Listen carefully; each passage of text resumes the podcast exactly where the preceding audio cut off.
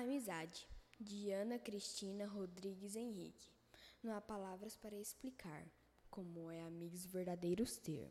Não há maneira de se falar, quem diria de escrever.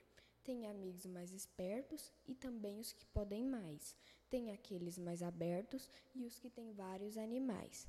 Tem amigos mais pacientes que sempre aconselham a gente. Tem amigos mais inteligentes que para tudo usam a mente. Na amizade não existe preconceito, não importa o seu jeito. Só amor e respeito, e nela todo mundo é aceito. Sofia Sobral, quinto ano B.